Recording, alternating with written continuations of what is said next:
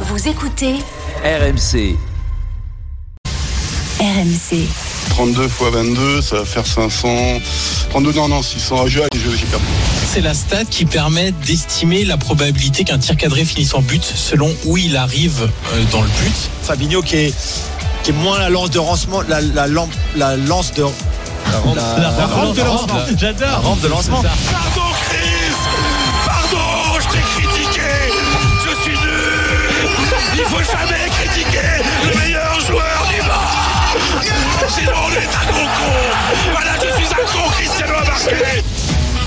20h22h. Génération After. Nicolas Jamin. Bonsoir à tous et à tous et bonjour à toi qui nous écoute en podcast. Bienvenue dans Génération After, spécial drôle de dame. Euh, Deux heures de foot étranger comme tous les lundis de 20h à 22h. Avec ce soir, une drôle de dame qui a manqué de respect à un ballon d'or mais jamais à Cristiano. Bonsoir Fred Hermel. Hola chicos. Caca. Alors après, une fois j'ai voyagé en avion avec Kaka et ça m'a fait tout drôle. Je me sentais un peu péteux. Il était pas au courant, on est d'accord Bah non, Il ne sait pas, c'est pas arrivé à ses oreilles. non, non, heureusement. Avec une drôle de dame à qui personne n'a jamais manqué de respect parce que c'est le frérot de tout le monde. Bonsoir Julien Laurence. Salut Nico, salut à tous. T'as jamais eu de soucis avec un footballeur, toi, j'imagine, non? Oh si, si, si, Ah. j'ai eu des soucis. Ouais. Qui? Djibril Cissé, il a voulu faire la bagarre, Djibril Cissé un jour. Ah, la bagarre. Ouais, ouais, à Clairefontaine. Ouais. Non, mais il y a plein de footballeurs en fait. euh, un article pour le Parisien. Des- des- c'est le problème pour moi, excuse-moi Fred, c'est que dans le Parisien, quand euh, on- je couvrais l'équipe de France pour le Parisien, je faisais les notes des joueurs. Et les joueurs peuvent, ils disent Ah. souvent qu'ils regardent pas, qu'ils lisent pas, mais ils lisent beaucoup les notes. Donc on a eu quelques incidents avec euh, mes collègues Harold Marchetti, Dominique Sévrac, euh, Karim Nedjari et tous les autres. euh, des moments assez savoureux quand les joueurs lisaient leurs notes et après étaient pas contents, donc venaient, venaient un peu demander des explications. T'as fait les Mais- notes, Fredo aussi Mais oui, mais bien sûr, hein, quand j'étais à l'équipe, je faisais des notes, mais mais c'est c'est ce qui les obsède le plus. Mais enfin, en fait, c'est le souvenir de l'école. T'as une mauvaise note, tu vois, donc euh, t'es c'est. Mais après, moi, j'ai eu des trucs, mais Et puis je le- pas citer les noms. Moi, j'ai eu des trucs avec des joueurs. Tu disais un truc normal et ils le comprenaient à l'envers, quoi. Et t'avais leur J'ai mis moins de expliquer. 5 à Benzema ou pas? Ah oui, bien sûr. Bien sûr. Euh, Karim, là, il s'est jamais plaint d'une note d'ailleurs. Bon, c'est vrai que j'ai toujours été gentil avec lui, mais quand tu mérites une mauvaise note, quand tu méritais une mauvaise note, il l'avait. Avec une drôle de dame qui va trahir son pays, l'Italie, pour rejoindre le pays du Gouda pendant un mois. Bonsoir, Johan Crochet. Bonsoir à toutes et à tous. On nous demande mais pourquoi le- les Pays-Bas pour Johan Crochet? Je vais t'expliquer quand même, rapidement. Bah, une bonne euh, fois On peut pour pas toutes. vraiment révéler, on peut pas le révéler à la radio aussi. Tu peux pas le révéler On tous pourquoi, bon. non, C'est si, quoi si, C'est c'est, sentimental euh, C'est quoi? Non, non, non, c'est- d'été, de colo Non, à Maastricht? Non, Maastricht, fume, pour les colos, il y a mieux, je pense. Il y a mieux aux Pays-Bas, je pense. Non, c'est juste euh, que j'ai adoré euh, quand j'étais petit l'Ajax euh, des années 90, qui m'a beaucoup marqué. Et en étant né à Auxerre, il y a eu beaucoup d'Auxerre Ajax euh, et souvent des victoires d'ailleurs pour la GIA en Coupe d'Europe. Et euh, ça m'a toujours marqué. J'ai beaucoup suivi les Pays-Bas et Puis ton prénom, peut-être très longtemps. Des Les, liens les initiales euh, Johan Cruyff aussi. Ouais, tout simplement. Voilà. Je remarque que Johan, pour lui, les années 90, il était petit. Ça fait mal, un polo. Tu l'apprends pas ce soir. Bah, euh, nous, on n'a pas connu les- l'Ajax des années 70, ou alors vraiment sur la fin, quoi. Donc euh, oui, oui, 95, ouais. Mais bon, Van Raal des 95, c'est quand même assez impressionnant, l'Ajax. Avec une drôle de dame qui préférait parler de Fritz Lang et Frank Capra que de Bundesliga. Bonsoir, Polo. Bonsoir, cher Nico, bonsoir tout le monde. Polo nous envoie chaque lundi des références cinématographiques. Il, Bah, il propose des idées, des angles, euh, et puis à la fin, il y a une référence cinématographique, un titre de film avec un réalisateur. J'aime beaucoup, euh, j'aime bien, écoute. Un jour, il y aura M le maudit peut-être avec Polo. Ah, ça- Chef-d'œuvre absolu. J'espère que tout le monde l'a vu, sinon euh, Vu- et revu. J'arrête tout. quoi. Messieurs, dans un instant, on parle de vos championnats, de vos sélections à six jours du début du mondial au Qatar. D'abord, je dis bonsoir à Gilbert Bribois. Bonsoir, Gilbert. Salut les gars.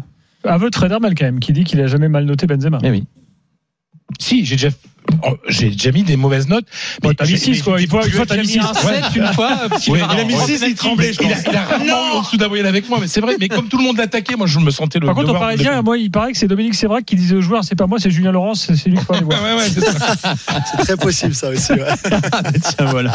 Non, non. Mais l'une des, l'une des, l'une des mythiques euh, euh, discussions et engueulades avec Daniel et, et Jérôme, c'était un, sur une note que j'avais mis à Benzema après un PSG Real Madrid. Donc Eh ben, euh, Le fameux à quelques jours de Noël. Non, ça c'est après. Non, non, c'est autre chose. pas Ça, on peut pas, on peut pas, on peut pas parler de ça. Non, non, mais c'était, je crois que c'était du, ouais, c'était un match euh, de, de huitième de finale. euh, Ah, d'accord. Et, et, et justement, euh, je crois que Daniel avait dû dire, euh, putain, mais j'ai vu dans l'équipe cette mais qui a pu mettre une note comme ça à Benzema? Ai dit, bah c'est moi. C'est ce qu'on va faire ce soir à 21h50. Euh, je lirai vos notes. J'appelle les afteriens à noter les drôles d'hommes ce soir. Très bien. Oh là là. On dit ça. Ah, Polo, oui, Polo, c'est vrai. Je plaisante. Non, Polo, c'est les nouvelles méthodes On le d'éducation. fera C'est pas. euh, acquis, non acquis, savoir acquis. Allez, euh, qu'y a-t-il au programme à partir de 22h, Gilbert? Ah bah, L'équipe de France, bien sûr, on fera le point sur les infos du jour. Pas mal de changements dans, dans l'effectif de, de J'avais raison. Vous avez suivi ça? Sur quoi? Bah Non, t'avais dit Sima quand, toi Mais, oh, ça c'est en, en aparté, c'est Ah c'est bon pour que tu perdes pas le moral. Mais t'avais raison sur quoi alors? Bien sûr, Marcus. Ah Marcus, oui, Marcus, ah oui, bah oui, toi. Oui, bah oui. Bah, Florent Gautron sera là tout à l'heure, hein, évidemment, pour Ah. dire tout le bien qu'il pense de, de Thuram. Euh, et puis, alors, vous savez que quand les- l'équipe de France arrive à Clairefontaine, il y a toujours un rituel. C'est qu'ils déboulent toujours avec des, les tenues les plus improbables possibles que vous porterez jamais. Euh, le pantalon de Jules Koundé, euh, la veste de Benzema, euh, des trucs qui valent 10 000 dollars mais qui sont moches. Enfin, on fera le point tout à l'heure parce que pour certains, c'est peut-être pas moche après tout. Euh, avec notre reporter sur place, Aurélien Tirsin, grand fan de mode. Euh, il nous racontera tout ça, plus évidemment euh, la Ligue 1, euh, puisque c'est la trêve maintenant jusqu'à jusqu'au 28 décembre. On va faire un petit bilan après 15 journées, euh, club par club, et les déceptions, euh, les euh, clubs qui nous ont impressionnés, qui nous plaisent. Bref, euh, on va parler de Lens, on va parler de Nice, on va parler de Lorient, de, de Paris, euh, de Lyon euh, tout à l'heure, et de la relégation aussi, et- évidemment, euh, ce qui nous permettra de glisser un mot d'Auxerre pour Johan. Strasbourg. Non, là c'est bon, t'inquiète. Euh, Bah, attends, 32-16 merci, donc. merci Strasbourg pour le point qu'ils ont fait perdre à nos rivaux directs. À Lorient. T'inquiète, c'est cadeau. Euh, voilà, ce sera jusqu'à minuit dans l'after tout à l'heure avec Florent et Daniel. Magnifique Gilbert, À tout à l'heure. à partir de 22h. Vous nous appelez au 32-16, votre rendez-vous à partir de 20h45, euh, auditeur face aux drôles de dames. Vos questions à Fred, Polo, Johan et, et Julien. Et puis Daniel nous rejoindra à 21h45, qui lui aussi a préparé ses questions euh, pour les drôles de dames. Commençons par le sujet. Le sujet majeur de ces euh, dernières heures, les gars, euh, Cristiano euh, Ronaldo. Entretien accordé au journaliste anglais euh, Pierce Morgan. Tiens, Julien, d'abord, dis-nous qui, qui est ce personnage. Euh, c'est une star hein, en Angleterre et pas, pas uniquement. Personnalité parfois euh, polémique d'ailleurs. Complètement polémique, complètement controversé, qui a été un, patron du, Daily Mirror à une époque où ils ont un petit, un petit peu falsifié, on va dire, ou truqué quelques sujets, quelques quelques quelques unes. Euh, donc il a pas mal de casseroles euh, aux fesses déjà pour commencer. Ensuite, il est parti en exil plus ou moins aux États-Unis où il a eu une il a eu une émission de, un talk show qui a été plutôt euh, assez populaire avant de revenir ici parce qu'il s'était embrouillé avec tout le monde là-bas, mais il était quand même devenu très ami avec Donald Trump par exemple. C'est un peu ce genre de personne, Pierce Morgan. Mais il a toujours été proche de Cristiano, même si c'est un grand grand supporter d'Arsenal. Pierce Morgan, il a longtemps été contre Mikel Arteta, a demandé sa tête et sa démission. Aujourd'hui, on l'entend un petit peu moins sur Mikel Arteta, mais il a toujours été assez proche de Cristiano, euh, très pro Cristiano toujours. Et donc c'est un petit peu naturellement entre guillemets que la, seule, la, la première, la seule, l'unique interview que Cristiano euh, a donnée depuis très longtemps maintenant, et surtout sur ce genre de sujet-là, bah, c'était à Pierce Morgan. Pourtant dans une émission, une nouvelle émission sur une nouvelle chaîne anglaise que personne ne regarde jamais, mais c'est parce que c'était Pierce Morgan et que Cristiano savait aussi l'impact que que l'interview allait avoir si elle était faite avec Pierce Morgan. Donc euh, voilà un petit peu pour la, la genèse de cette euh, interview. Donc, Précision on Julien, c'est quelques- Ronaldo, hein, c'est lui qui le dit Pierce Morgan, c'est Ronaldo qui a sollicité Pierce Morgan.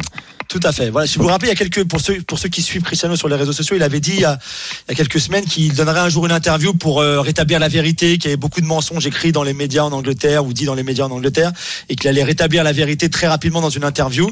Et ben voilà, l'interview, elle sera donc euh, demain et mercredi à la télé, mais on a eu depuis hier donc les, les, les meilleurs moments. Et on va en écouter un premier extrait hein, qui a fait réagir énormément depuis quasiment 24 heures désormais. Cristiano Ronaldo se sent trahi par euh, Manchester United. Écoutez. Not only the coach, but the other two or three guys there around. Ils ont essayé de me pousser dehors, pas seulement le coach, mais deux ou trois autres personnes parmi le conseil d'administration. Peut-être que je ne devrais pas dire cela, mais les gens devraient entendre la vérité. Je me suis senti trahi. Certaines personnes ne veulent pas de moi, et pas seulement cette année, mais l'année dernière aussi. But last year too. Julien, une question que me souffle à l'instant Johan. Quelles sont ces deux, trois autres personnes autres que Eric Ten Hag que cite plus tard euh, Cristiano Ronaldo? On le sait ou pas? Oui, je pense qu'il parle de Richard Arnold, qui est le, qui est le nouveau patron du, du club. Euh, il parle de John Murto aussi, qui est un peu leur directeur sportif. J'imagine de Darren Fletcher aussi, pourtant qui, qui connaît très bien Cristiano, mais qui est aussi le- l'adjoint du directeur sportif ou il est coordinateur sportif en fait. Euh, je pense que c'est d'eux dont il parle.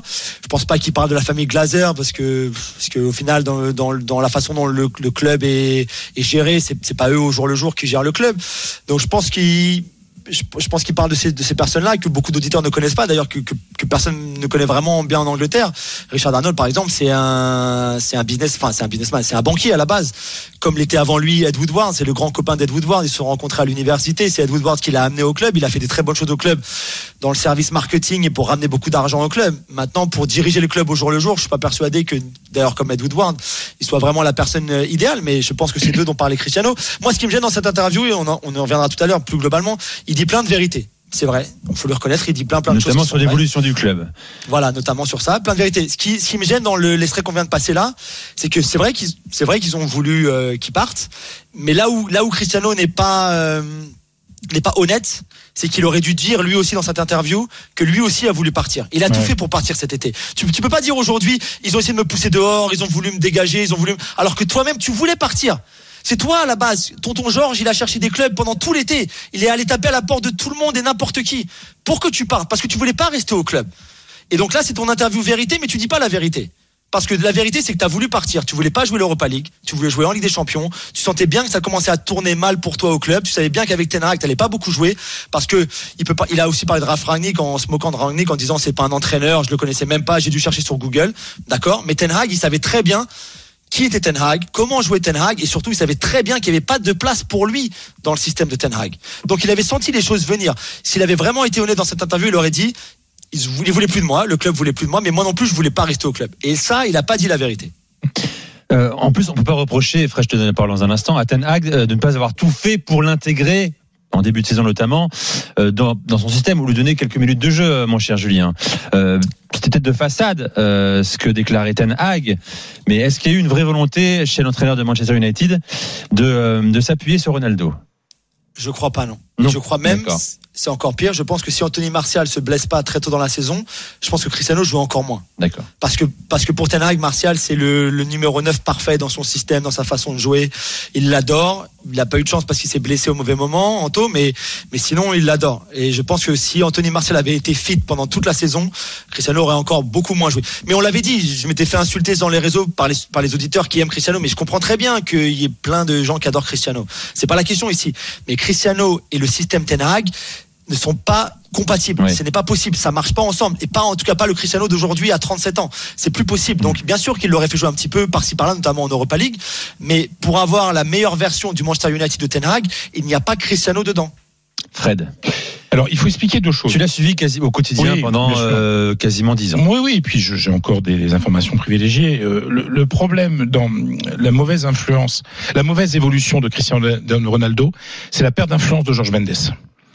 C'est-à-dire qu'avant, euh, Georges Mendes était quelqu'un qui le maintenait sur le droit chemin, qui était capable de s'opposer à lui, et il écoutait, euh, comme tu dis, euh, Julien, tonton, tonton Georges. Il y a depuis quelques années un, un nouveau front, en fait. Il y a, et il y a deux, on va dire, il y a deux équipes autour de Cristiano Ronaldo. D'un côté, il y a Gestifouté et, euh, et, et ses employés, c'est-à-dire Georges Mendes, qui a qui aime Cristiano comme un fils, qui l'a protégé comme un fils, qui l'a conseillé comme un fils. Et de l'autre côté, il y a des gens comme Ricardo, son ami d'enfance, qui est aussi son secrétaire personnel. Il y a d'autres personnes qui sont euh, qui ne sont pas sur la même ligne que euh, que Georges Mendes. C'est-à-dire qu'en gros, vous aviez quelqu'un qui était comme un père, Georges Mendes, et puis après maintenant vous avez les courtisans, les courtisans qui vont toujours aller dans son sens. Ouais, t'as vu comment il te traite. Georges Mendes c'était quelqu'un qui était capable quand il avait de l'influence, quand il avait beaucoup d'influence sur Cristiano, de dire là tu déconnes, il faut pas faire ça, etc.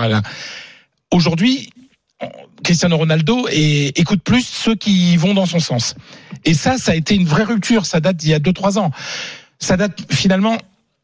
Finalement, c'est le départ du Real Madrid qui, qui change tout. C'est-à-dire que, et d'ailleurs, dans cette interview, si je me trompe pas, euh, mon cher Julien, il dit qu'il a commis une erreur en quittant le Real Madrid.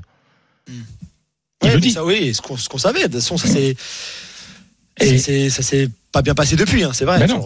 Mais moi, je me souviens. pourquoi il quitte le Real, Fred Tu m'en as parlé tout à l'heure. Pour une raison très simple, parce que Cristiano est quelqu'un qui a besoin d'être aimé et qui a besoin d'avoir des marques d'affection tout le temps.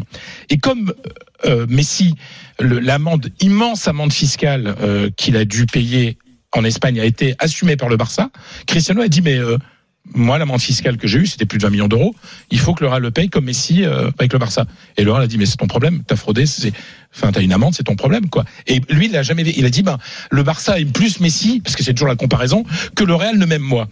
Et ça a été très mal vécu au club que, je vous rappelle, c'est le soir de la troisième Ligue des Champions de suite. C'est-à-dire le match se termine. En plus, ce soir-là, euh, Benzema marque, Bale met un doublé, c'est contre Liverpool.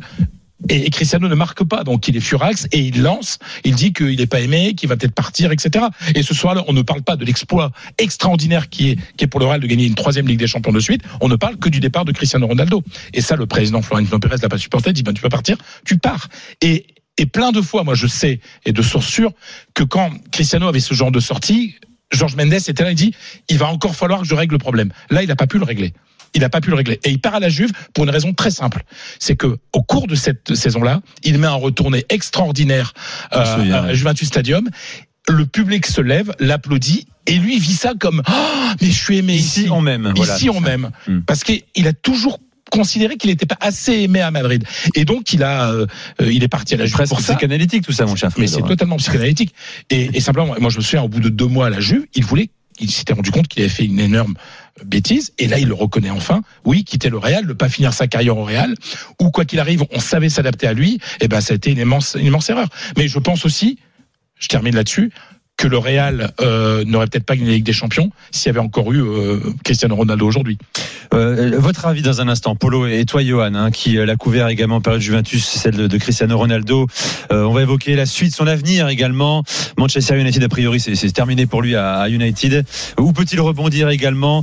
On va prolonger sur le cas Cristiano Ronaldo avec Julien Laurence, Polo Breitner, Fred Hermel et Johan Crochet. Je vous rappelle, hein, vous pouvez d'ores et déjà appeler au 32-16 pour poser vos questions aux quatre drôles de dames. C'est Génération After RMC, il est 20h15. À tout de suite.